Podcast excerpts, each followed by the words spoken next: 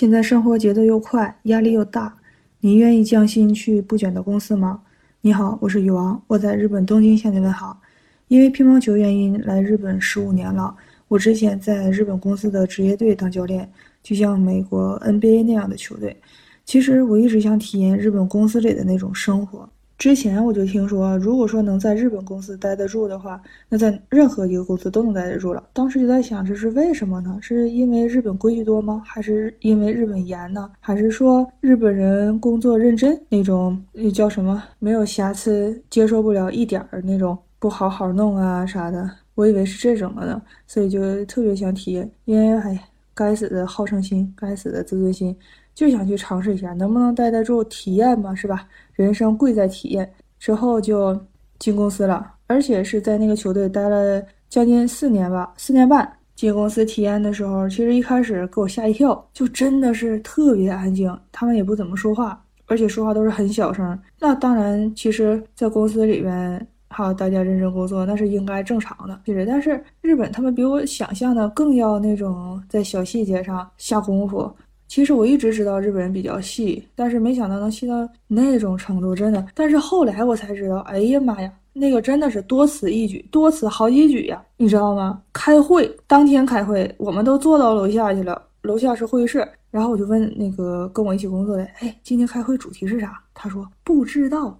哎呦我的妈呀！今天马上就要开会了，还有十来分钟，你告诉我不知道。而且这个会好像他也有担当，他好像也是要发言的一个。我啊，当时我就合计，那啥玩意儿啊？那你发言发啥呀？他说不知道，一会儿看。我就觉得你这，而且规定的是每一周这个项目要开一次会，每一周开一次会。你说有的时候根本就没啥可聊，没啥可谈的，也没有那么多事儿，然后非得开会，开会大家说啥都不知道，然后就浪费时间。所以我觉得日本人有的时候哈规矩太多，反而效率就会慢一点。我当时是在人事部，人事部基本上就尽量让大家别加班，因为加班的公司不得多付钱嘛，所以大家就想着不加班，那就出点子呗哈。一个哈是往墙上贴一个像那种可以有吸铁石能吸住的白色那个板儿，叫啥我也给忘了。然后就做那个出勤，还有退勤。日本退勤就是下班儿哈，出勤上班，做个那个像吸铁石似的，来的时候贴上出勤，走的时候贴上下班。你说那玩意儿跟工作效率有关系吗？来了就像打卡似的，多一道程序，是不多打一次卡，这有啥意义啊？除了这个还没完呢，在桌子上也立个牌儿，今天几点几点下班，预计啊都是那。你预计有的时候突发情况你根本解决不了，其实有的人根本也就不按那个走，只是放那儿待着。来的时候把那个翻一下，叫我来了啊，就是上班的出勤了。走的时候像个小青蛙似的，青蛙日也叫开绿，回家也是开绿，所以发现很像，就等于我回家了哈。你说这不多此两举了吗？再加上上班打卡，多此三举了。所以我就觉着是啥呢？你说公司卷与不卷，降不降薪？这个好像，哎呀。咋说呢？那你说我们公司不卷吗？当时我记得口罩刚开始不久，我们公司开始裁员，而且裁的是三十岁到四十岁之间的。我嘿，那不正是那个手成的时候吗？也能有动力、有干劲儿的时候，裁他们干嘛呀？然后招了一批哈高中毕业的来上班的。然后后来我想啊，那应该是成手，可能工资高一点。那些高中刚毕业的可能就低一点呗，工资。所以真的，我今天就纯纯的想吐槽一下。但是吧，我之前的公司真还是个大公司。后来我一想，那是不是所有大公司都这样啊？但也不能吧，不应该吧？真的，那公司还是世界五百强的。不，哎，不能这么吐槽他。嗯，他确实挺好的，而且当时 我在那个公司，我也确实挺喜欢那公司的。但是这个槽该吐，咱还得吐啊。有的你知道吗？你说还有的，他是真的累。一个月，他只休息了两天，一直在工作，一直在工作，而且也是我们人事部的。还有的是啥呢？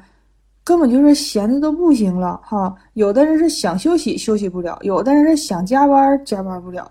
所以他这个工作安排，我就觉得挺那个啥的。但是可能因为公司太大了，细分不到那个地步。但是呢，你说日本人那么细哈，具体到每个人了都，那这咋的了？